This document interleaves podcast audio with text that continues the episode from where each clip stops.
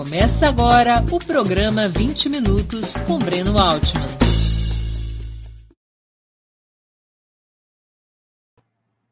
Bom dia. Hoje é 29 de março de 2021. Está começando mais uma edição do programa 20 Minutos. A entrevistada de hoje é Mônica de Bolle, PhD em Economia. Trabalhou no Fundo Monetário Internacional, foi professora da PUC Rio e atuou como diretora do Instituto de Estudos de Política Econômica.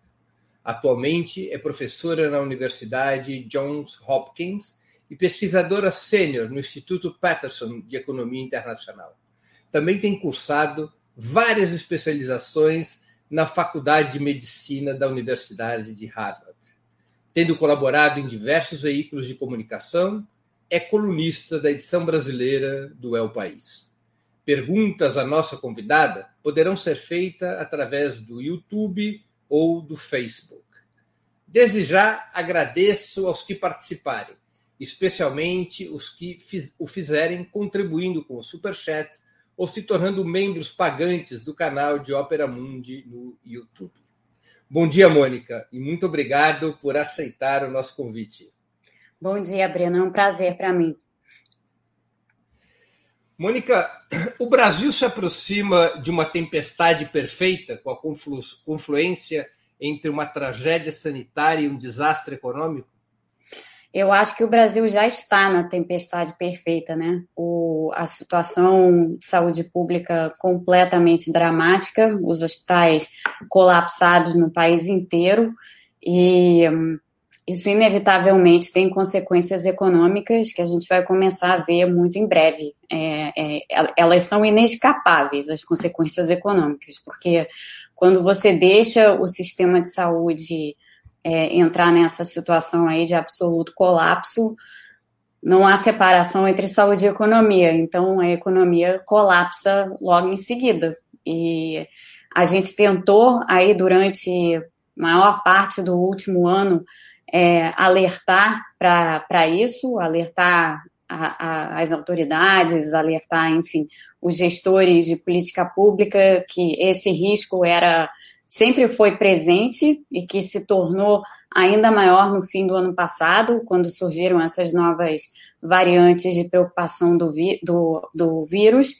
E hum, é, todos os alertas, todas as a, tudo que foi dito, é, toda a insistência no uso de máscaras, no distanciamento e na, na, na necessidade de ter uma política de comunicação por parte do governo que fosse no sentido de evitar isso que a gente está vendo. Tudo, nada disso adiantou. É, ninguém, ninguém nos ouviu, quem estava quem, quem alertando não foi escutado. É, geralmente fomos chamados de alarmistas, sensacionalistas, pessimistas e tal. E aí agora, infelizmente, está aí a situação do jeito que está, né? E ainda com tendência a piorar, você acha? Quer dizer, vai piorar muito antes de começar a melhorar? É provável que piore, porque, como a gente sabe no Brasil, os dados, quando a gente olha para o número de casos né, é, diários no Brasil, esses, esses números eles estão sempre um pouco defasados. Então, na verdade, a gente não está olhando realmente para o número de casos nas últimas 24 horas necessariamente. Muitas vezes a gente está olhando para é, casos que já aconteceram há mais tempo. Então, é uma fotografia do passado. E por isso, é, e a gente sabe que tem aí uma relação, o número de casos está muito alto no Brasil, o número de casos registrados por dia, que já é uma fotografia do passado, como eu dizia.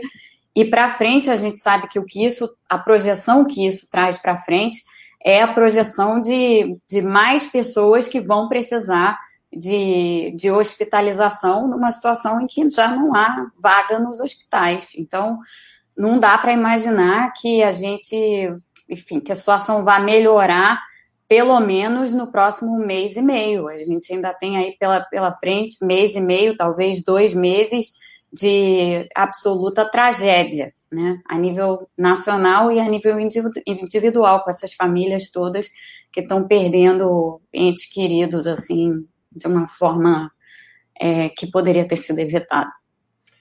Mônica, você acha que a pandemia coloca em xeque os paradigmas ortodoxos ou neoliberais sobre a economia que dominaram o mundo capitalista nos últimos 40 anos? Eu acho que em alguma medida sim, porque o que, ela, o que a pandemia expôs muito claramente é que a, a necessidade do Estado é, é, premente em momentos de urgência, né? Você não, você não consegue gerir uma crise de saúde pública como essa, e uma crise econômica proveniente da crise de saúde pública, sem um Estado muito atuante. E eu acho que isso ficou absolutamente claro é, em, toda, em toda parte do mundo. É, aqui nos Estados Unidos, por exemplo, onde eu estou, né, e de onde eu falo, é, aconteceu uma coisa extraordinária, na verdade, porque toda aqui existe uma, uma aqui, a, a sociedade aqui é muito refratária à intervenção do Estado em, em, no, que, no que seja, mas em particular na economia. E o que a gente viu, mesmo sob o Trump, né, é, quando ele ainda era presidente no ano passado, a gente viu uma intervenção forte do Estado na economia por necessidade, porque não havia outra maneira de lidar com esse problema que não fosse por meio da, da, da, ação do Estado. Então, eu acho que vai haver, já está havendo, na realidade, uma discussão aqui onde eu estou, né, que tem o Centro de Debate Internacional, já está havendo uma discussão grande a respeito do, do papel do Estado em geral e dessa ideia de que, que prevaleceu até recentemente que o Estado só deve atuar em determinadas áreas e não em outras. Eu acho que é, vai haver um reequilíbrio entre o, o, quais são as áreas por excelência onde o Estado deve atuar e como o Estado e mercado devem atuar em conjunto. Eu acho que isso daí já está já tá acontecendo hoje.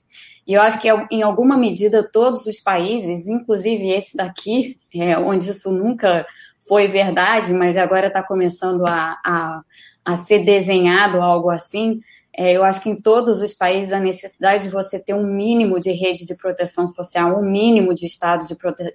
de, estado de bem-estar social, é, essa é uma questão que está colocada. O, o, esse último pacote de estímulo do Biden, é, que foi feito aqui no valor de 1,9 trilhão de dólares, esse pacote prevê, é, é, é uma espécie de estado de bem-estar social, na verdade, porque ele prevê uma ajuda para as famílias que está essencialmente concentrada nas famílias mais pobres. E é a primeira vez, na verdade, que a gente tem um pacote aqui nos Estados Unidos, que a gente tem medidas aqui nos Estados Unidos dessa natureza, né? medidas que tenham por objetivo ajudar realmente as famílias mais vulneráveis e as famílias mais pobres. Mônica, é, como é que você explica que estados de orientação socialista, a exemplo de China, Vietnã e Cuba, estejam com um desempenho tão superior pelas estatísticas reconhecidas pela própria OMS, no combate ao coronavírus do que a maioria das nações capitalistas, incluindo as mais ricas? Olha, Bruno, não sei se eu colocaria aqui nesses termos, porque tem muita coisa aqui, né, na realidade. É, os países que foram mais bem sucedidos em conter a, as pandemias, a, a situação pandêmica, né, em conter a epidemia nos seus países, foram aqueles em que a população, não só o governo tomou medidas, em alguns casos, muito drásticas, e aí, é, algum, no caso, a China, né, que é um governo de orientação autoritária, é, tem uma capacidade enorme de ação e de, e de coibição, né, de coibir é, a, a mobilidade das pessoas e tal. Então, a gente viu aqueles lockdowns extremamente rígidos e tudo mais. Mas, para além disso, tem toda a questão do comportamento das pessoas, né? Porque nenhuma medida sanitária desse tipo funciona se as pessoas não aderirem, se as pessoas não se comportarem de acordo. Então, saindo assim do, do da redoma de países autoritários, eu acho que o que a gente viu, na verdade, foi que todos os países que tiveram uma boa comunicação a respeito do que era a pandemia, que conseguiram ter o, a confiança da população e conseguiram manter a confiança dessa população durante boa parte é, da crise, e da, da pandemia, esses foram os países, na verdade, que conseguiram se sair melhor. E isso inclui países de orientação socialista, mas também inclui países de outras, com outras orientações. A Coreia do Sul, por exemplo, foi um país que teve um sucesso enorme desde o princípio. O que, que acontece nesses países? Eu acho que muito, em muitos deles existe uma consciência coletiva então, existe uma consciência por parte da população de que é, o comportamento individual afeta o comportamento coletivo e, portanto, a preservação das pessoas só ia acontecer se todos aderissem ao que estava sendo solicitado delas, é, de um lado. E em alguns lugares, eu acho que isso daí já era óbvio desde antes, eu acho que a Ásia é um grande exemplo disso, porque esses são países que já passaram por situações assim é, ao longo dos anos, né? São países que convivem com sempre com ameaça de gripe aviária. Você já teve gripe aviária, inclusive estourando em vários, em vários deles. São os países onde se manifestou o SARS em 2002 e 2003. É, então, são países que já conviveram muito com essas doenças respiratórias extremamente graves e que entendem é, que essas medidas são necessárias e, a, e aderem, a população adere. Um caso muito interessante, assim, que não é um país, é, mas ainda assim é uma espécie de colônia, vamos colocar assim, é o caso de Porto Rico, é, aqui, né, no, no nos Estados Unidos. É, Porto Rico não é um estado norte-americano, não é, não, não faz parte da federação propriamente dita, é uma espécie de colônia, como eu falei, dos Estados Unidos. A última, a última colônia das Américas. A última colônia das Américas, mas é um lugar onde a, o controle da pandemia foi muito rígido desde o princípio e as pessoas aderiram. Por quê? Porque lá em Porto Rico, é, Porto, vamos lembrar o que aconteceu em Porto Rico recentemente, né? Porto Rico passou por vários desastres naturais, aliás, tá, é uma ilha que está acostumada com os desastres naturais e com a, a necessidade da ação coletiva quando você tem desastres naturais. Então, para as pessoas, a compreensão do que era necessário fazer na pandemia para que é, o vírus ficasse controlado na, na ilha foi muito clara. E Porto Rico conseguiu, conseguiu, apesar de todos os problemas, conseguiu lidar muito bem é, com até aqui com, o, com, com a pandemia. Então, eu acho que as questões são mais profundas do que simplesmente o, tipo, o tipo de regime. Eu acho que tem toda uma parte assim de comportamento coletivo e como as pessoas veem o coletivo e o individual que, que fazem toda a diferença. Eu, eu, sei que você é uma estudiosa das questões de saúde. É, não te chama atenção nessa sua narrativa, nessa sua explicação, é, a situação de Cuba, que é um país pobre, é, submetido a uma situação de bloqueio econômico já há muitos anos, mas ele revela nos três itens principais que a OMS tem utilizado para avaliação um desempenho completamente acima da curva, ou seja, a taxa de transmissão para cada grupo de 100 mil habitantes, a taxa de letalidade e uma espantosa taxa de recuperação de 94,2%. É o país com a maior taxa de recuperação das Américas. E não é um país asiático, ou seja, não passou por as experiências. Te chama atenção o caso de Cuba?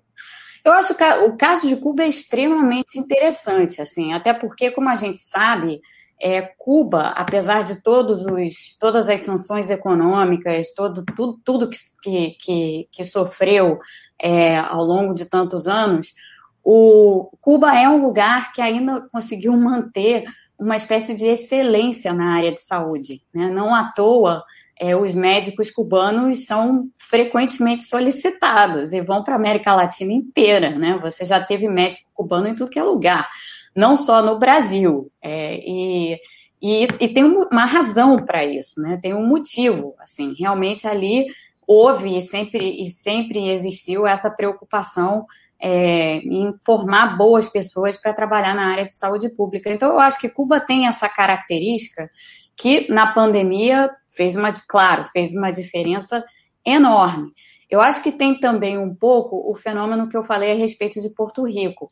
É também um lugar acostumado a conviver com desastres naturais.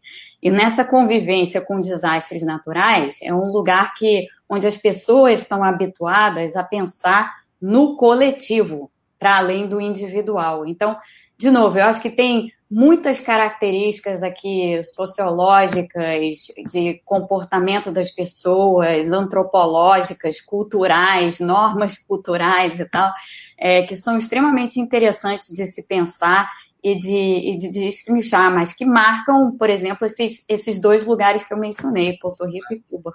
Ah, porque Cuba, inclusive, teve uma quarentena, comparado com outros países, bastante relaxada. Né? Eles foram por um outro tipo de sistema que foi a busca ativa de casos, né? casa a casa. É, exatamente. E que, e, que e, e teve, quer dizer, assim como. E Porto Rico também foi um pouco essa história.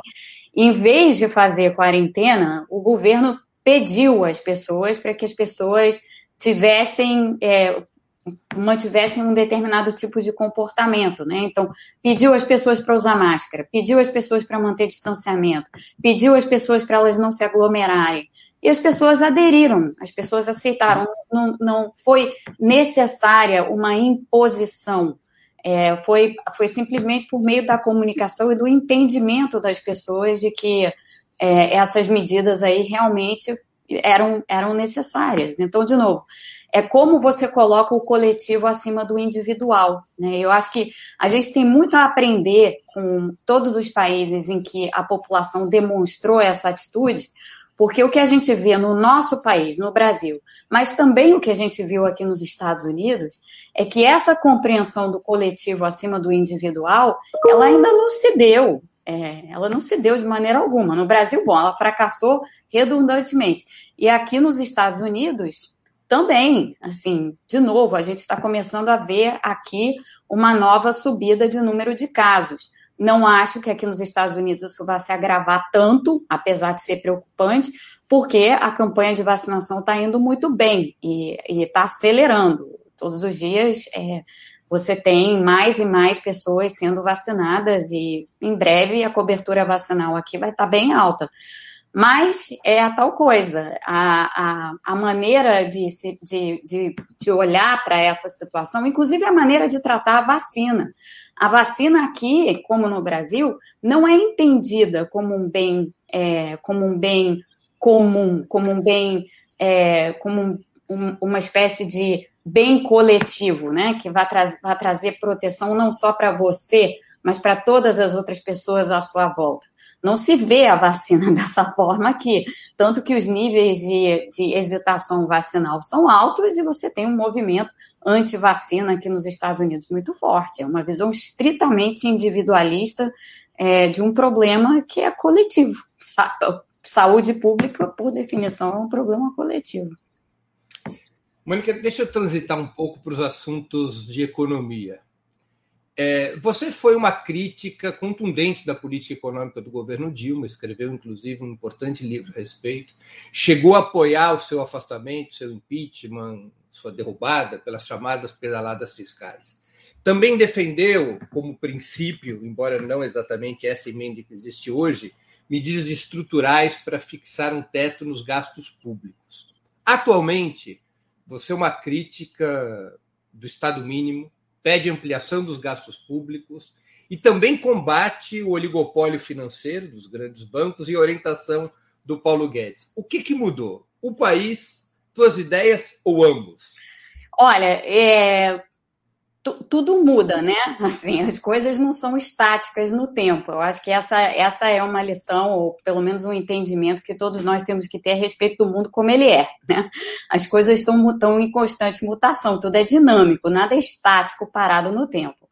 É, a minha posição em relação ao impeachment, ela foi uma posição que foi imediatamente revista na altura do próprio impeachment. É, então, ali, o que eu, inclusive na, na ocasião, se, se, o pessoal que está nos escutando aqui for procurar, é, eu chamei o que estava acontecendo na época de impeachment de coalizão. Eu usei esse termo aí. E até saiu, na, eu me lembro de uma entrevista na, na, em 2016 na revista Época, é, saiu esse, na, naquela altura a revista Época saía assim com umas frases da semana. E aí teve essa minha aí chamando o impeachment de impeachment de coalizão, porque muito claramente foi isso daí, né? E a gente é, viu o que, o que se via em 2015 a respeito é, das, das, chamadas pedaladas e tal, depois ficou muito evidente que as pedaladas em si, que existiram e que sim, eu não mudo nada em relação à minha avaliação da política econômica no governo Dilma. Eu acho que foi uma política econômica que, para aquela época foi errada e trouxe uma porção de problemas. Agora, o impeachment em si é, eu revi a minha posição antes, antes mesmo do impeachment acontecer, é, porque claramente foi a, completamente motivado é, politicamente e as pedaladas em si, se a gente for olhar, comparar hoje em dia com o que se faz, é, o que se tenta fazer com o orçamento, é, não, não, não, tem, não, tem o, não tem o menor cabimento. O, em relação ao teto de gastos, eu nunca defendi o teto de gastos, não. Aliás, fui muito crítica do teto de gastos em 2016, o que é, já me colocou assim num, num, lugar distinto de outras pessoas que, como eu, criticaram o governo Dilma, porque essas muitas dessas pessoas defenderam o teto de gastos. Eu nunca defendi o teto de gastos, sobretudo o teto de gastos, da forma como ele estava sendo feito no Brasil. Teto de gastos como uma regra fiscal, como uma ideia, como algo que possa ser é, que possa auxiliar é, um país a ter uma certa regra e, e saber e, e, saber controlar é, os gastos públicos, isso daí está muito bem estabelecido na literatura que funciona e funciona muito bem. Vários países já adotaram. O FMI tem, fez uma revisão grande de tetos de gastos e como é que eles foram usados por diferentes países e quais são os melhores tipos de regra de teto de gasto que funcionam melhor, mas o brasileiro é, é um ponto completamente fora da curva. O desenho do nosso teto de gastos sempre foi equivocado. E eu sempre disse isso, assim, os meus artigos, voltar atrás lá em 2016, sempre bateram em cima dessa tecla e sempre foram muito críticos do teto de gasto. Na verdade, em relação a isso, eu não mudei absolutamente nada. É, o que eu acho que é diferente e que falta muitas vezes um entendimento é, de, é aquilo que eu estava dizendo antes, quer dizer, a, a, a dinâmica das coisas muda, né? Assim, em determinados momentos você tem circunstâncias completamente distintas que pedem um tipo de ação econômica que outras ocasiões não pedem. Então, por exemplo, durante o governo Dilma, a gente teve muita, muito crédito público sendo dado, muito crédito público sendo dado de forma subsidiada, de tal maneira que, no final, a gente perdeu um pouco a rédea do que, que aquilo significava em termos das contas públicas. Teve muita coisa que saiu do lugar. É, foi uma época complicada, mas não foi uma época de crise. Muitas dessas medidas a gente podia não ter feito, ou ter feito de uma forma completamente diferente. Para aquela época não eram as medidas corretas. Agora, quando você pega uma crise do tamanho dessa, uma crise de saúde pública, que tem esse efeito devastador na economia, onde você realmente precisa do Estado para atuar, essa é uma situação completamente distinta. Então, para essa situação, sim, você tem que defender é, o uso do gasto público, porque, em última análise, é só assim que você sai, ou pelo menos que você sustenta a economia enquanto você não sai do problema de saúde pública. Então, eu acho que, eu acho que é isso. Cenários diferentes pedem políticas diferentes. E saber identificar quais elas são fazem parte de, vo, de você ser uma, um analista, nesse caso, né? De você saber fazer as análises. É, eu, eu acho engraçado esse, essa, essa percepção no Brasil de que, nossa, como a Mônica mudou. Eu acho muito engraçada essa percepção, porque o, o mundo mudou. Assim. Vamos olhar, o mundo mudou, a situação mudou. Quando a situação muda, a gente tem que mudar junto com ela, né? Porque senão fica completamente des, desconectado da realidade. Eu, eu acompanho, Mônica, seus artigos desde sempre. Eu tenho a impressão, se você me permite, que a valoração, para além das questões de que cada época merece uma política econômica específica, eu tenho a impressão, posso estar errado, que a valoração que você faz do papel do Estado hoje é diferente. Eu estou errado? Não, não está. É, eu faço, de, de fato, uma, uma valoração de, distinta do papel do Estado, porque, de novo, voltando à pergunta anterior que você tinha me feito, eu acho que a pandemia exige que a gente olhe para o papel do Estado de forma diferente da que a gente olhava antes. Então, sim, eu tenho, tenho no, o meu olhar para o Estado hoje em dia é o seguinte: o Estado precisa preservar vidas, né? A gente, a gente precisa colocar o, o, Estado a serviço realmente da população, que é o que a nossa Constituição faz, é o que está escrito na nossa Constituição. E saber fazer isso de uma, de, da, da forma correta, né? Então, saber usar os instrumentos do Estado da forma correta para dar a sustentação necessária às pessoas e à economia quando essa sustentação é necessária. Então, acho que sim, acho que a pandemia me fez olhar para o papel do, do, Estado de forma distinta, assim como está fazendo muitas outras pessoas no mundo inteiro olharem para olharem o papel do Estado de forma distinta, distinta. O FMI, por exemplo, se a gente for olhar as declarações da Cristalina Georgieva, que é a uhum. atual é, diretora gerente do FMI, o FMI é uma instituição que mudou completamente a sua visão é, em relação ao papel do Estado, justamente pelas, pelos dilemas trazidos pela pandemia. Mônica, quais você pensa que seriam as medidas básicas, deveriam ser as medidas básicas para tirar o país em caráter emergencial dessa atual crise sanitária e econômica?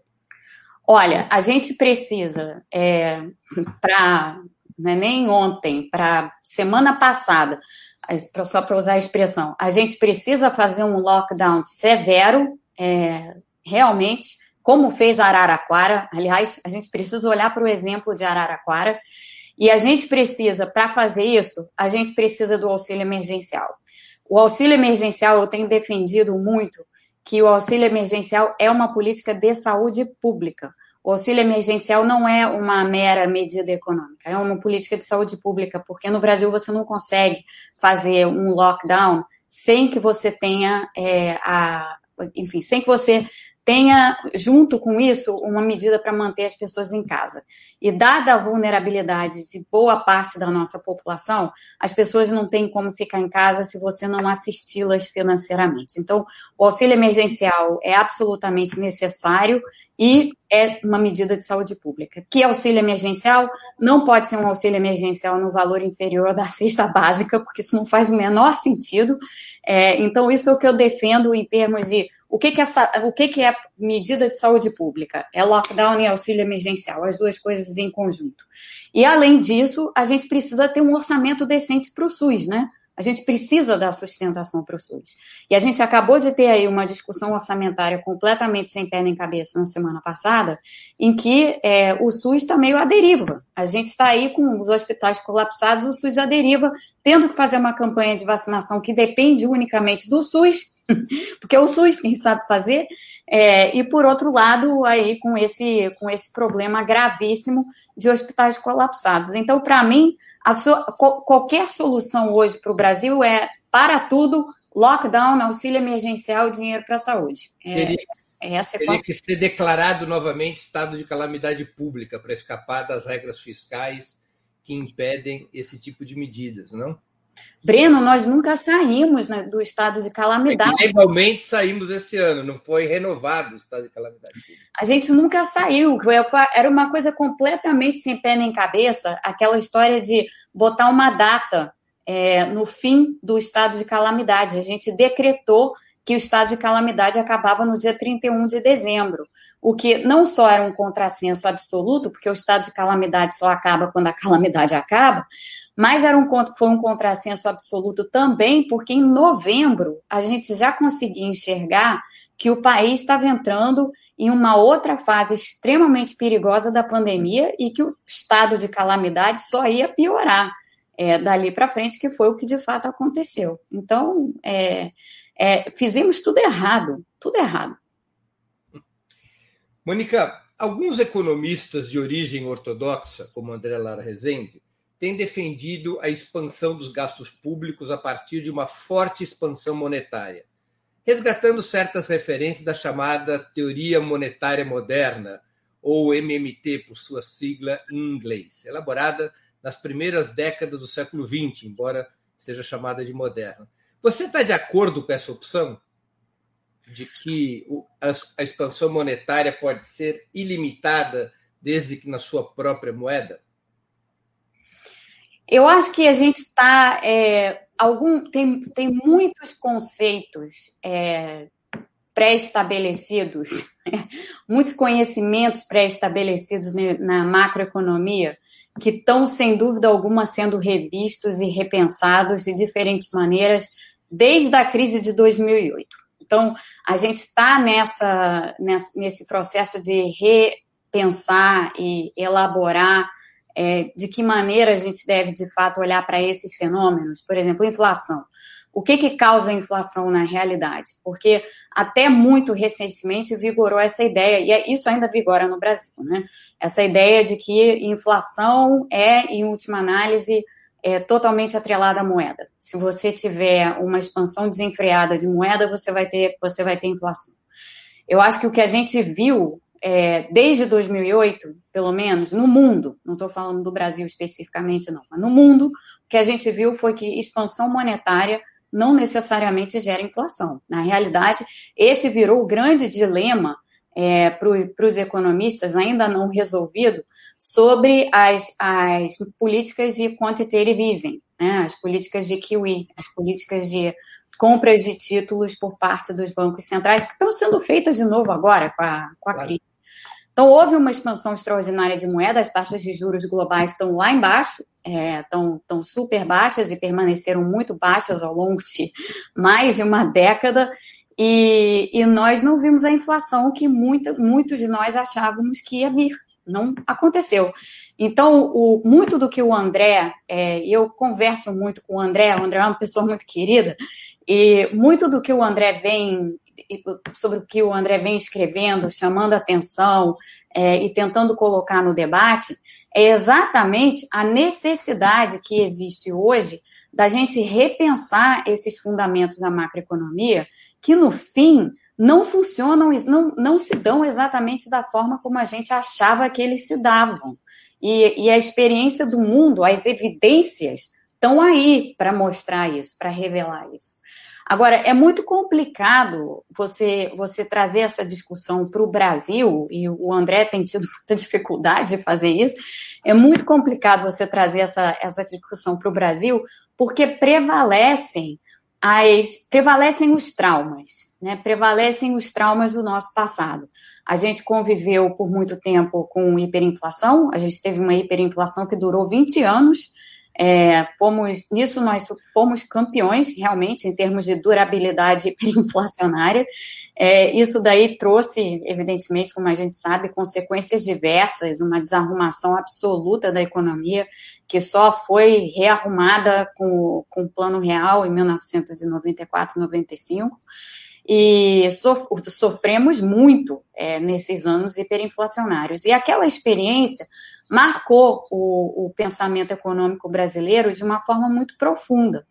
Então, eu acho que um, um, dos grandes problemas que a gente enfrenta no Brasil é que, além de, de, além de haver a necessidade de repensar a macroeconomia, existe a necessidade da gente também, é, de certa forma, largar o nosso passado hiperinflacionário, porque ele já foi, foi outra época, assim, embora muitas muitas coisas no Brasil não tenham mudado muito, outras coisas mudaram demais, assim, outras coisas, em outras áreas, em outros aspectos, o Brasil está completamente diferente.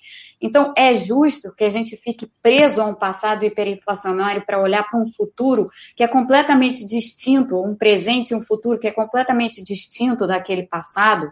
Eu acho que não. Eu acho que o Brasil tinha que ter a abertura é, para pensar nessas coisas e para pensar sobre o que deve ser a política macroeconômica no Brasil do século XXI, é, ela deveria, deveria existir. Infelizmente, ela não está existindo. Né? Infelizmente, a gente tem é, um círculo muito fechado de economistas que simplesmente não permitem ou não querem que esse debate aconteça. Mônica, deixa eu te colocar uma questão sobre esse debate.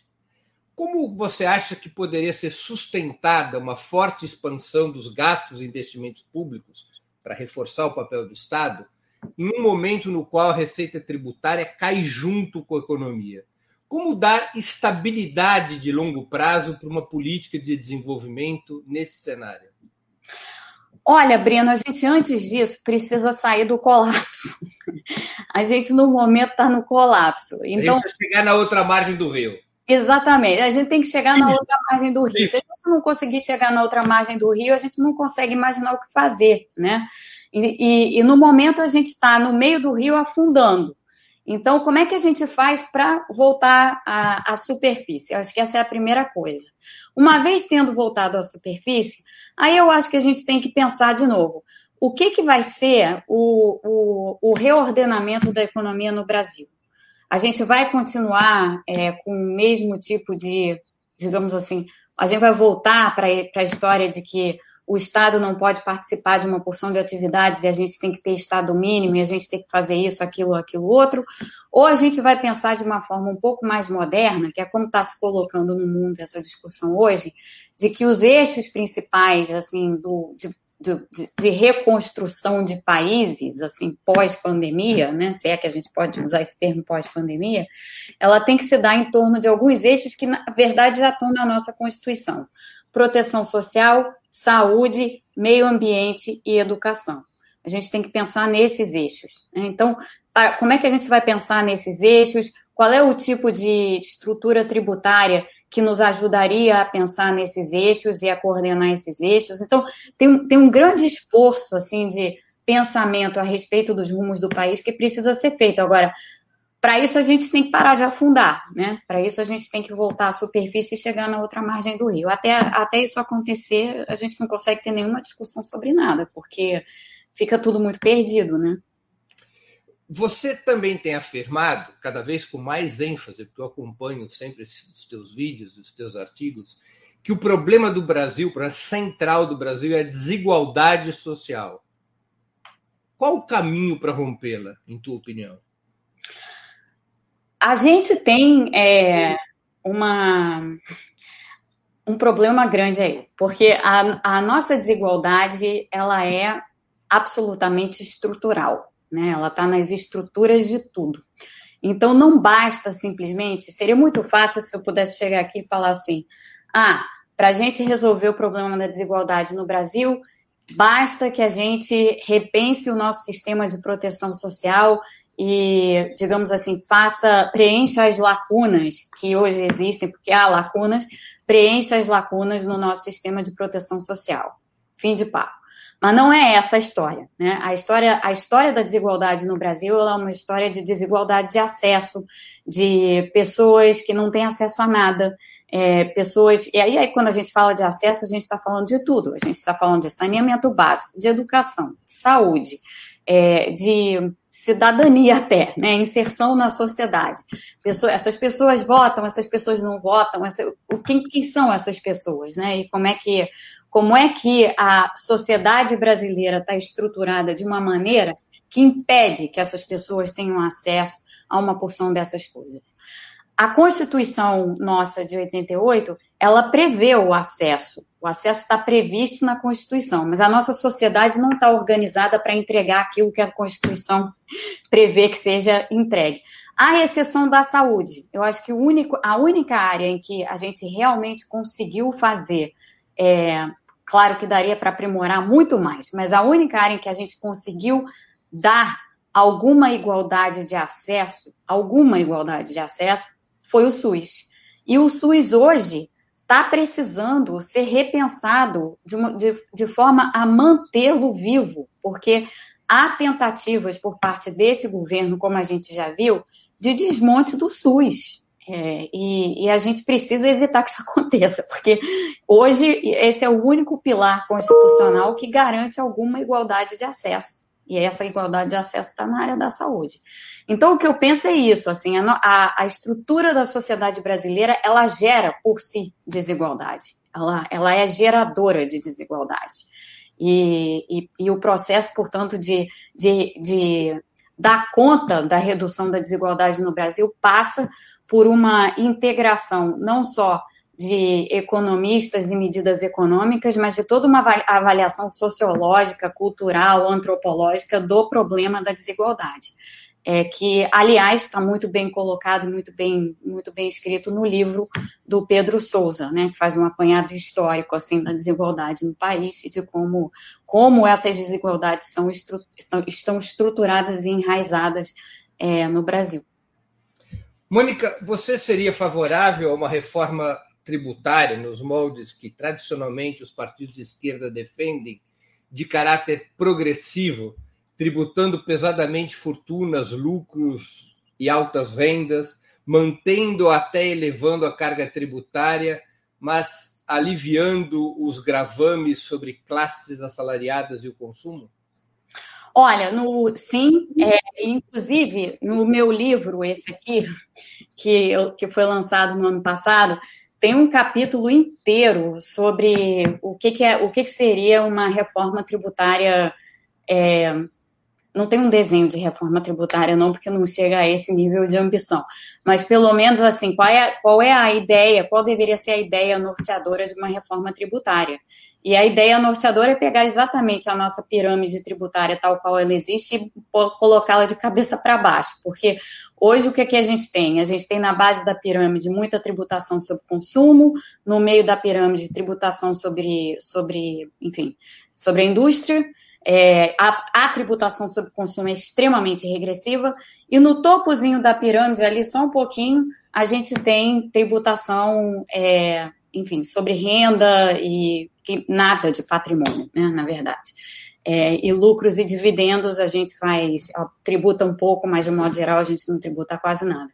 Então, na minha opinião, o que a gente deveria fazer é inverter isso, isso por completo pouca tributação sobre consumo, pouca tributação, relativamente pouca tributação sobre a, sobre a produção, e sim, a, a, nossa base tributária por excelência, aliás, como é nos países que têm estados de bem-estar social, né, deveria ser é, renda patrimônio, e aí nisso daí entra claramente lucro, dividendo e tudo mais, heranças, tudo isso.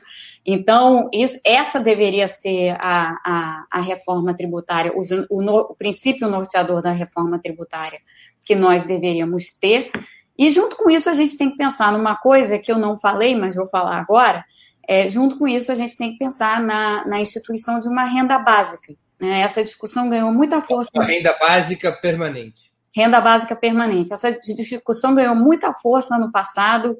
É, a gente teve um avanço importante, eu acho, na conscientização de que a renda básica é necessária e importante para o Brasil. Mas essa foi, foi um momento, assim, essa, esse. Quer dizer que o ex-senador Suplicy é, parecia ser um Don Quixote, mas é ele que tinha razão. Ah, ele tinha, sempre teve razão. Ele sempre teve razão. É, a, a, renda básica ela é, é o, ela é um princípio a partir do qual você começa a desmontar, é, se você desenhar direito, você começa a desmontar algumas das, das dos, dos pilares que sustentam a desigualdade no país, né? Você tem criticado também os oligopólios financeiros. No Brasil, cinco bancos controlam 87% do mercado de crédito, portanto, concentram a distribuição da moeda para os grandes grupos. O ex-ministro grego da Economia, Yannis Varoufakis, entre outros, tem insistido que o poder público deve ter o monopólio da moeda e do crédito. Você seria favorável à nacionalização dos bancos privados ou a uma reforma bancária como a conduzida durante o governo Roosevelt, no New Deal, nos anos 30 do século passado? Olha, nacionalização não. É, eu acho que nós temos no Brasil um sistema. É, nós temos bancos públicos né, que, que cumprem um papel importante. Infelizmente, nesse governo, o BNDES não está cumprindo o papel que poderia cumprir, o que é uma lástima, porque é um, é, é um banco de desenvolvimento por uma razão. Né? Então, é, é, é, triste que tenha sido tão ideologizado o BNDES. Agora, eu acho que a gente tem sim muitos problemas no mercado bancário brasileiro. É, é um, é um mercado extremamente concentrado, é, aí, em, tirando aí as instituições públicas, muito concentrado em, em grandes, é, grandes grupos, grandes bancos, grandes grupos financeiros E, e aí você tem toda uma segmentação, né? Você tem aí o, segmento, de bancos médios, bancos pequenos. Eu acho que pensar qual é a melhor estrutura do sistema bancário brasileiro é importante. A gente sabe que essa estrutura muito concentrada, ela não é boa. É, aqui nos Estados Unidos é assim também, mas já houve muito pensamento sobre como, como o que fazer com isso, né? Como tornar é, isso daí está, aliás, no seio das discussões do Partido Democrata aqui nos Estados Unidos.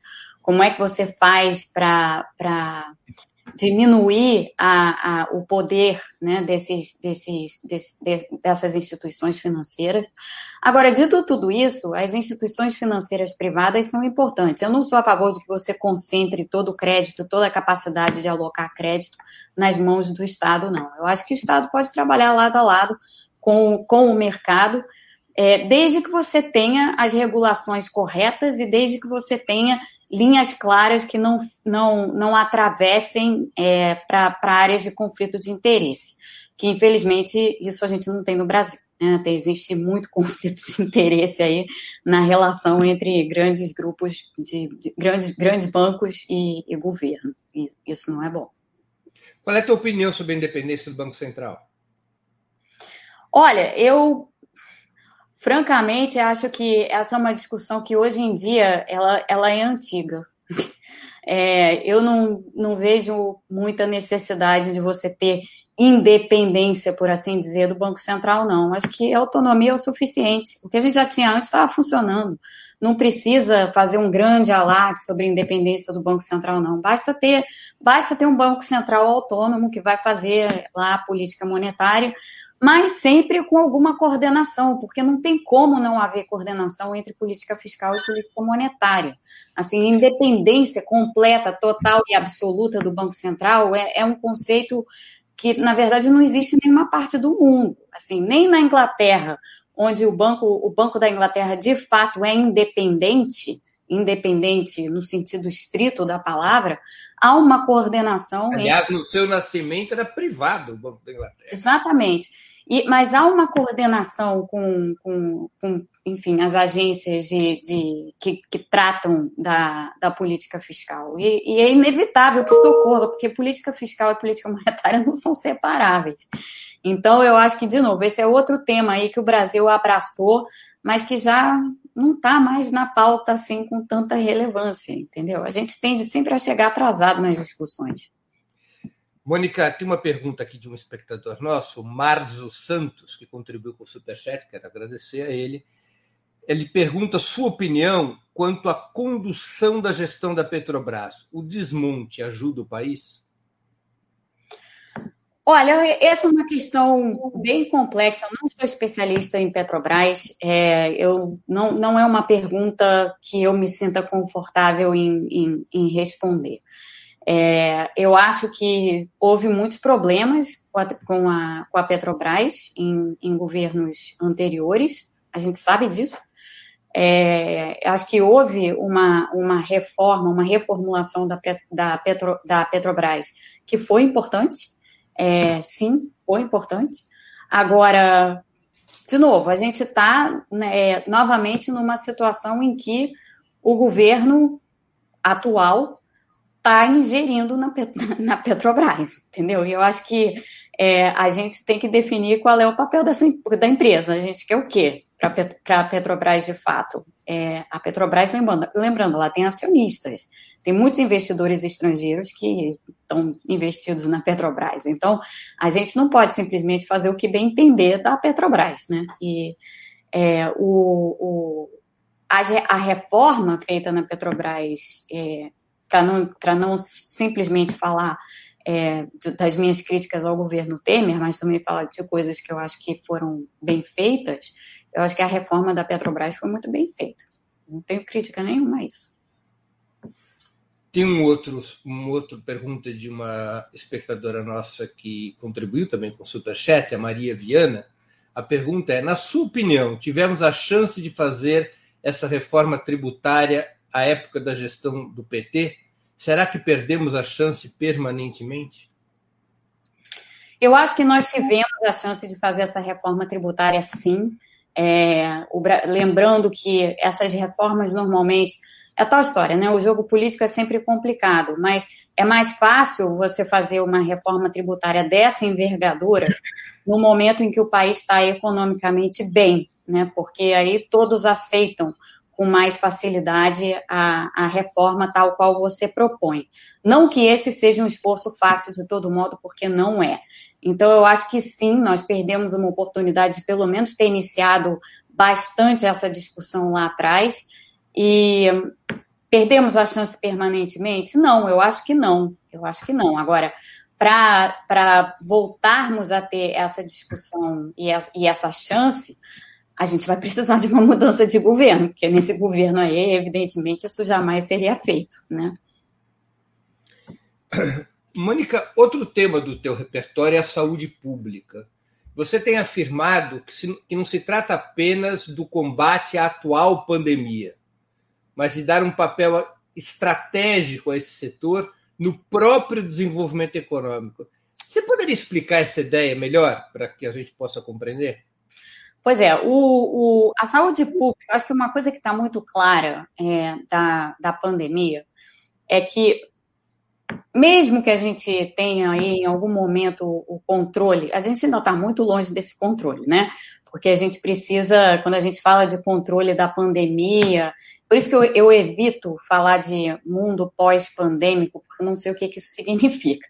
A gente vai ter, a gente tem aí boa parte do mundo que não está com, não tem vacina suficiente, é, países que ainda vão demorar muito tempo para conseguir vacinar as suas populações, é, países que não têm, mesmo que tiverem as doses, não têm a capacidade que tem o Brasil, por exemplo, que não tem as doses, mas se tivesse, teria a capacidade de vacinar rapidamente a população. O vírus ainda é um vírus que está se adaptando a nós, então ele ainda pode nos causar muitas surpresas é, de tal forma que a saúde pública vai continuar sendo um tema central, um tema absolutamente central. E eu acho que, e uma coisa que tem me chamado muito a atenção é o entendimento de alguns países sobre, sobre essa questão. Quando eu digo de alguns países, eu não estou falando dos países ricos, eu estou falando de países como a China, a Rússia e a Índia. É, esses três países se posicionaram para produzir vacinas a China hoje em dia tem seis, seis laboratórios distintos produzindo vacina.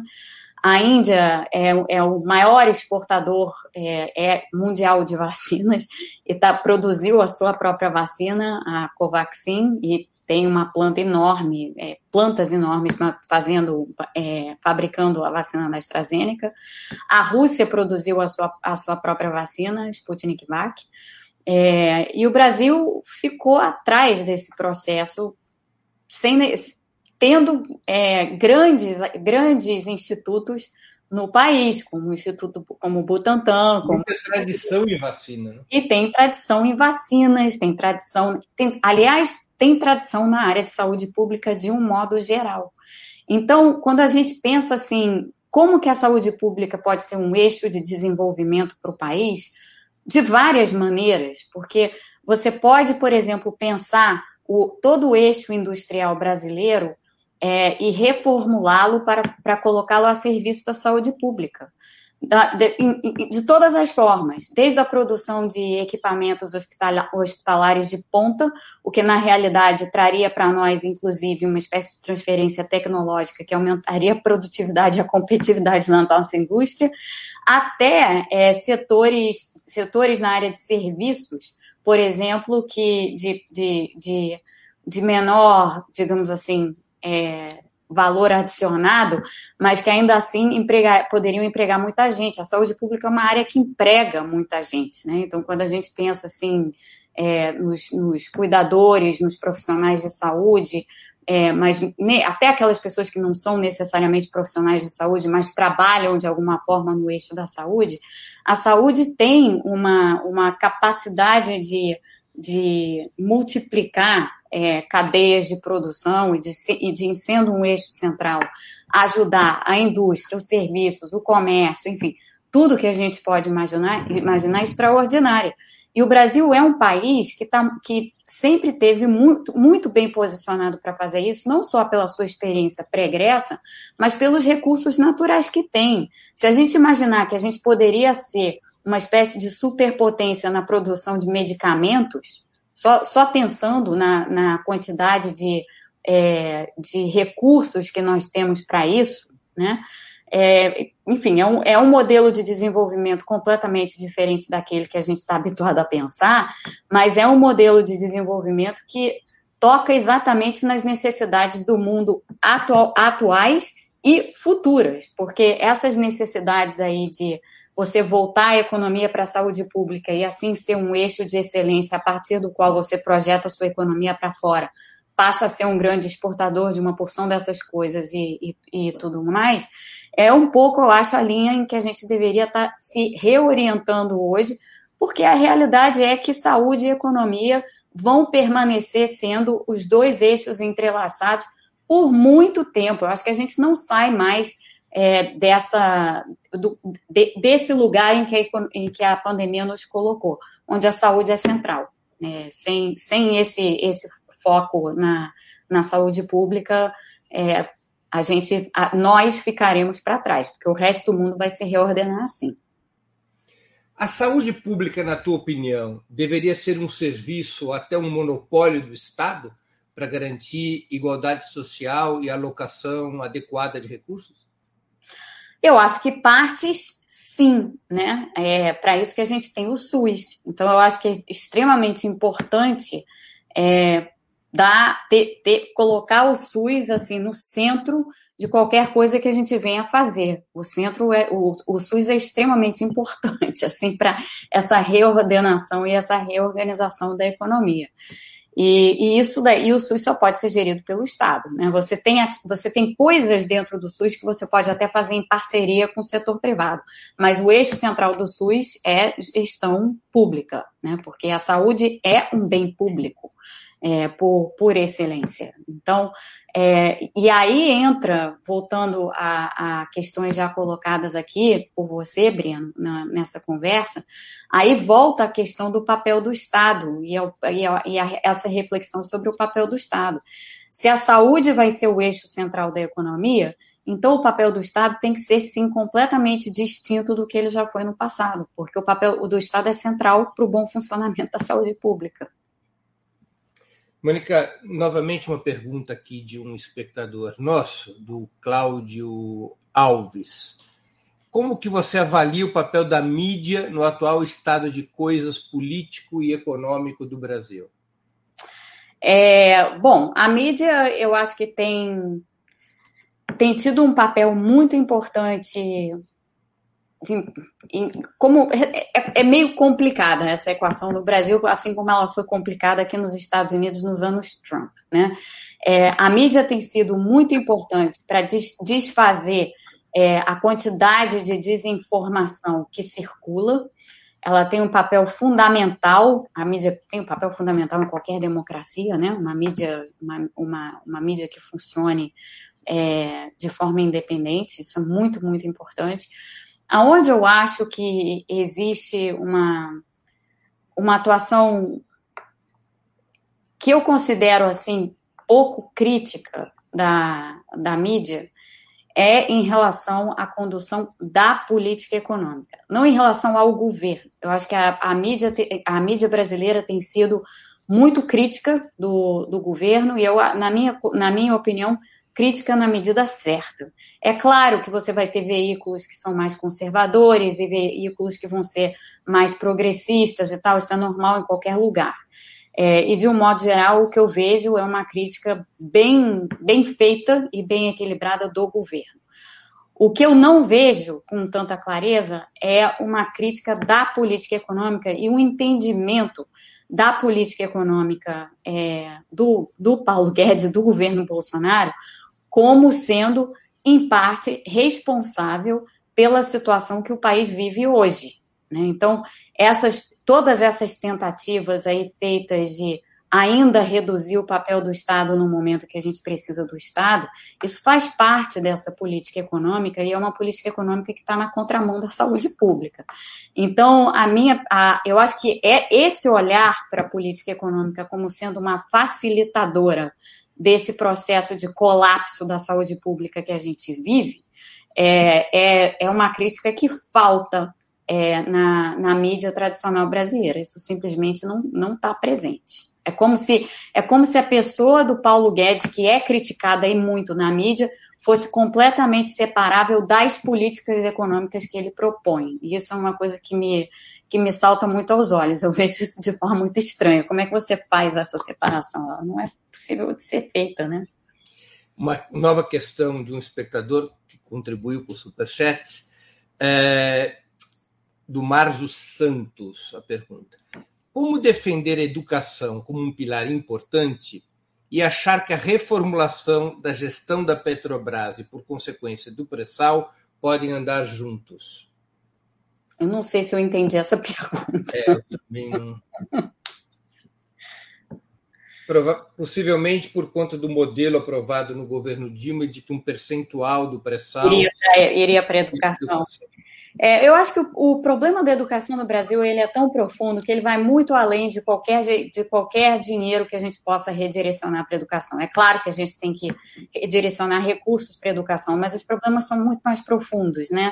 Os problemas têm a ver com como é que nós estamos ensinando nossos alunos, como é que, como é que as crianças, agora com a pandemia, as crianças que terão ficado para trás porque perderam um ano de aula, porque muitas não têm acesso, como a gente sabe, a, a, aulas online, e mesmo professores de rede pública não tem como fazer isso.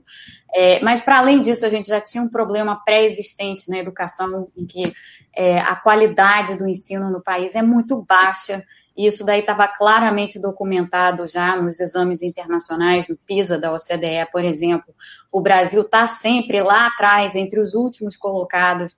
E o que é interessante quando você abre os dados do PISA e olha eles com cuidado, é que você vê ali o seguinte, que os, os nossos estudantes, independentemente de nível socioeconômico, não têm proficiência mínima em, em matemática em, em leitura e em ciências, independentemente de nível, de nível socioeconômico, tá? Isso significa o quê? Que não só a nossa escola pública está mal, mas a escola privada está muito mal também.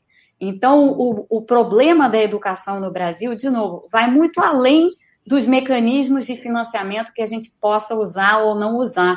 É, é algo que, tá, que, que tem que ser tem que ser pensado de outra forma, porque como é que a gente, a gente, como é que a gente vai evoluir como país se as pessoas que a gente está formando no ensino fundamental, no ensino médio, são pessoas, são alunos que não vão ter proficiência mínima em áreas tão fundamentais quanto essas.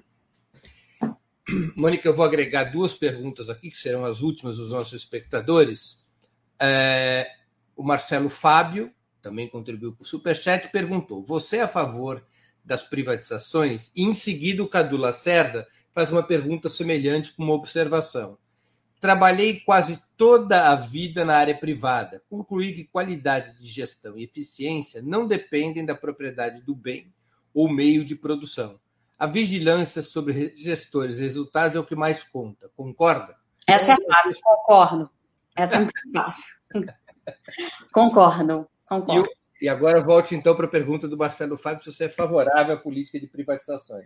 A política de privatização é assim, solta no ar, a gente não tem como dizer se a gente é favorável ou desfavorável a ela. Porque um, uma, uma política de privatização tem que vir junto com os pesos e contrapesos necessários. Né? Porque a gente sabe, a gente tem evidências de que, em muitos casos, é, medidas, políticas de privatização bem feitas deram certo, no sentido de é, ajudar a, a, a, economia a ficar mais eficiente, mais, mais, mais justa, mais bem distribuída e tal, mas a gente tem muitos exemplos de outros casos em que as políticas de privatização, pelo desenho e pela, pela falta de como, como perguntava, como tá, estava colocado na outra pergunta, pela falta de uma de, de regulação e de gestão adequada e de separação é, correta entre entre público e privado, que nessa hora você precisa, né? Porque que, o que, que, o que, que a gente tem de experiência de privatização no mundo? A gente tem as experiências de privatização, por exemplo, em países como Inglaterra, que ao fazerem que quando fizeram a privatização nos anos 80, montaram uma porção de agências reguladoras exatamente para que aquele processo de privatização não fosse um processo que fosse contra interesse, os interesses da sociedade. Então, a gente tem esse exemplo é, de um lado, mas a gente tem exemplo de outros países em que privatizações foram feitas, mas, no entanto, foram feitas por quê? Ah, porque nesse setor assim assado, eu, eu governo, tinha lá alguns interesses que eu queria é, é, repassar e, e, e, e, ter o apoio, por assim dizer, daquele segmento específico é, da economia. Então, vendi é, alguns dos meus, dos meus ativos para aquele grupo específico para continuar com o apoio político daquele grupo específico. Isso daí é um desenho de incentivos absolutamente perverso num programa de privatização. Né? Então, eu acho que quando a gente fala, de um modo geral, sobre programa de privatização, esses detalhes aí, como é que, o detal, como é, que é feito o desenho de incentivos para que aquele programa de privatização de fato entregue o que você quer que ele entregue, é isso daí que importa. Né? É isso daí que você tem que olhar com muito cuidado para ver se de fato aquele programa de privatização vai entregar o que você quer. Então não é, não se trata de ser a favor ou contra, se trata de bem, tá, que privatização, do que, por quê e como que a gente vai fazer é, para evitar que no final a gente tenha um resultado pior do que aquele que a gente gostaria de ter tido. Uma última pergunta de conteúdo. Você acredita que o capitalismo mundial tem capacidade de realizar uma autorreforma, abrindo-se para um modelo econômico-social distinto do chamado neoliberalismo? Eu acho que a gente está nesse, nesse rumo, né? Eu acho que a gente está nessa rota. É, a gente tem modelos assim em, em, diferentes países. Pega, por exemplo, os países escandinavos. Os países escandinavos são um exemplo claríssimo de um, uma espécie de capitalismo que funciona muito bem com o estado de bem-estar social. É, a, a, a, Europa toda também é um exemplo disso. E eu acho que a discussão que está colocada assim, em termos de, de políticas públicas e papel de Estado está indo nessa linha. É, então, de novo, é, é, aquela questão relacionada à pandemia. A pandemia é um, nos oferece a oportunidade de refletir sobre os modelos que funcionam e os modelos que não funcionam. Eu acho que a gente concluiu que há muita coisa a ser aprimorada, e o que tem a ser aprimorado passa necessariamente por uma revisão do papel do Estado. O Paulo Guedes não nega que sua inspiração seja a escola de Chicago e autores como Milton Friedman, Hayek, Mises e outros patriarcas da ortodoxia. Você bebe hoje em qual fonte? Bom, eu nunca bebi em qualquer. É, nenhum desses aí. Uhum. assim, a, a, minha fonte. Eu vou mostrar a minha fonte, espera aí. A minha fonte por excelência é essa pessoa daqui, ó. O Albert Hirschman, esse aqui, é, que não é um, não é, não é possível rotular o Hirschman de nada. É, o que eu acho perfeito, porque ele não é ortodoxo, ele não é heterodoxo, ele não é nada. Ele foi um excepcional cientista social, é, de, de grande envergadura era um economista, é, econom, era, a formação dele era economia, no entanto, ele foi uma pessoa que sempre teve um olhar para a economia a partir do ponto de, do, a partir do olhar de um cientista social. É, e essa, essa é a fonte que me interessa, a fonte que me interessa beber, porque é, essas coisas muito encaixotadas, assim, é, os ortodoxos encaixotados, ou mesmo, a gente também tem heterodoxos encaixotados, né? A gente tem caixotes em, todo, em todos os lugares. E eu acho que fugir desses caixotes é o, é o mais importante, na minha opinião. Assim, se você está se você tá se vendo, se você está vendo o seu pensamento se encaixotar, para tudo e vai repensar a vida porque tem alguma coisa errada. É, é como, como eu penso isso. Tua formação guarda referência com as ideias de Keynes ou mesmo as de Marx em alguma medida? Bom, eu estudei na London School of Economics, né? E a London School of Economics não é só a London School of Economics, ela é a London School of Economics and Political Science.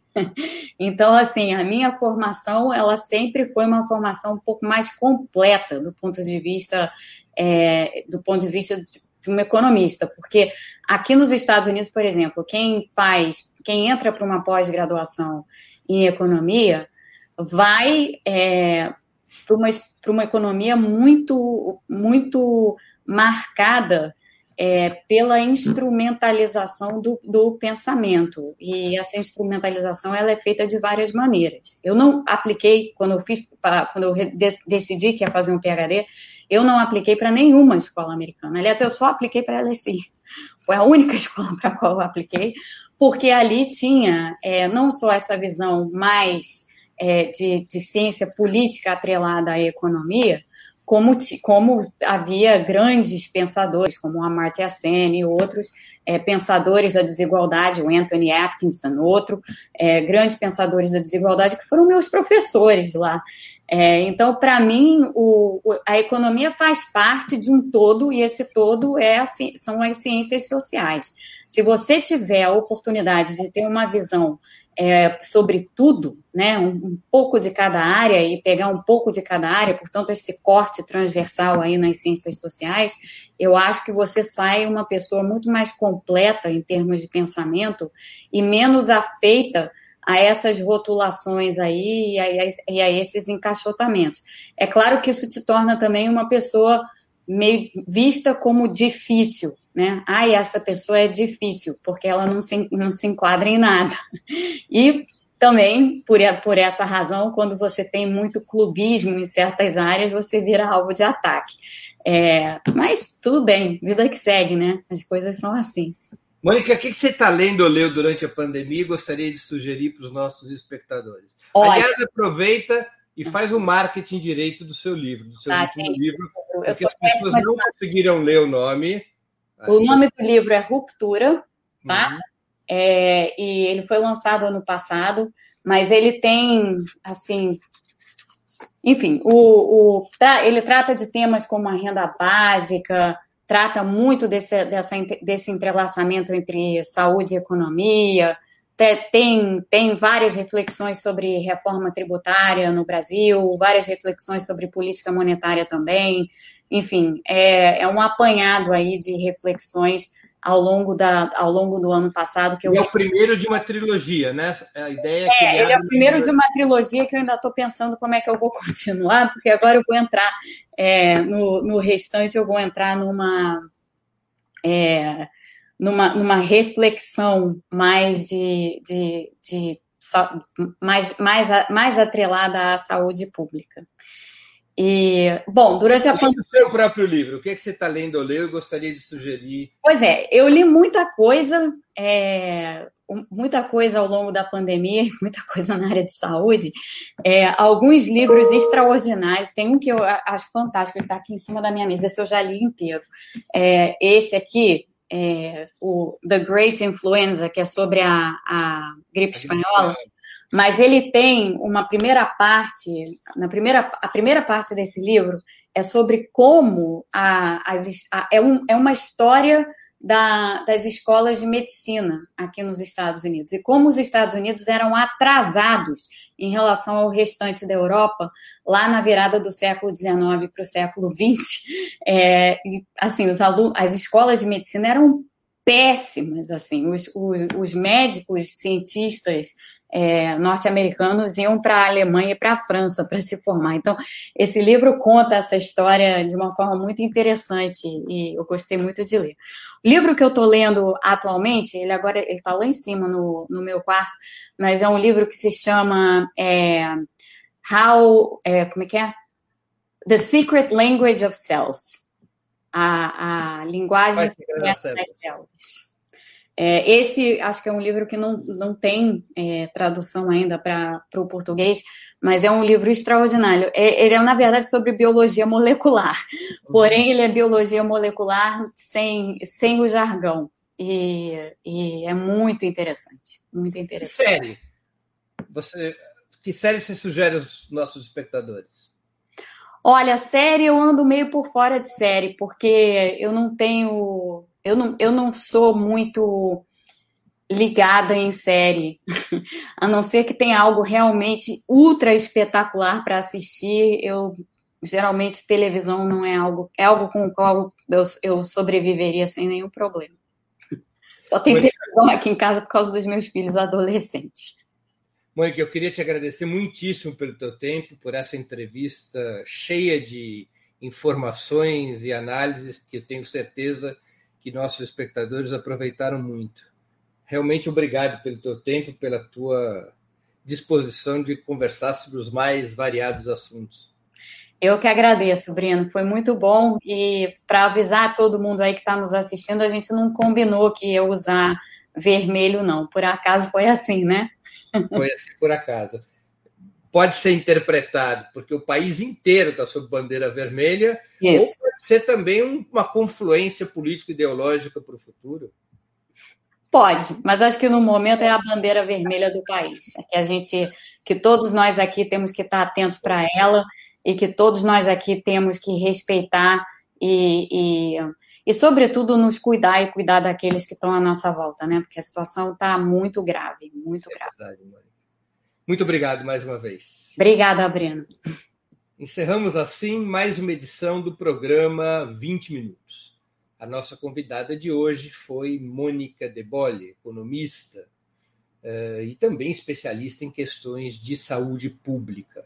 Nós voltaremos a nos ver na próxima quarta-feira, dia 31 de março, às 11 horas da manhã, nos canais do Opera Mundi no YouTube, no Facebook e no Twitter, eh, em uma entrevista com Valério Arcari, historiador e dirigente do PSOL. Valério Arcari conversará conosco sobre as posições históricas e políticas do que se poderia chamar da esquerda radical, da esquerda anticapitalista, da qual ele é um dos mais importantes representantes. Nós nos vemos então na próxima quarta-feira, às 11 horas da manhã, dia 31 de março. Até lá e um grande abraço.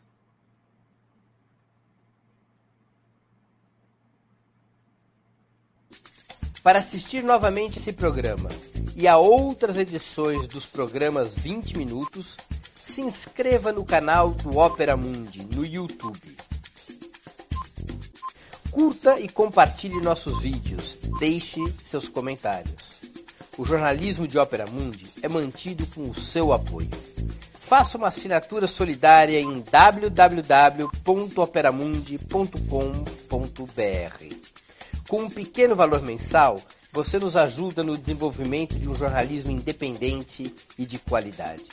Obrigado pela audiência e até a próxima.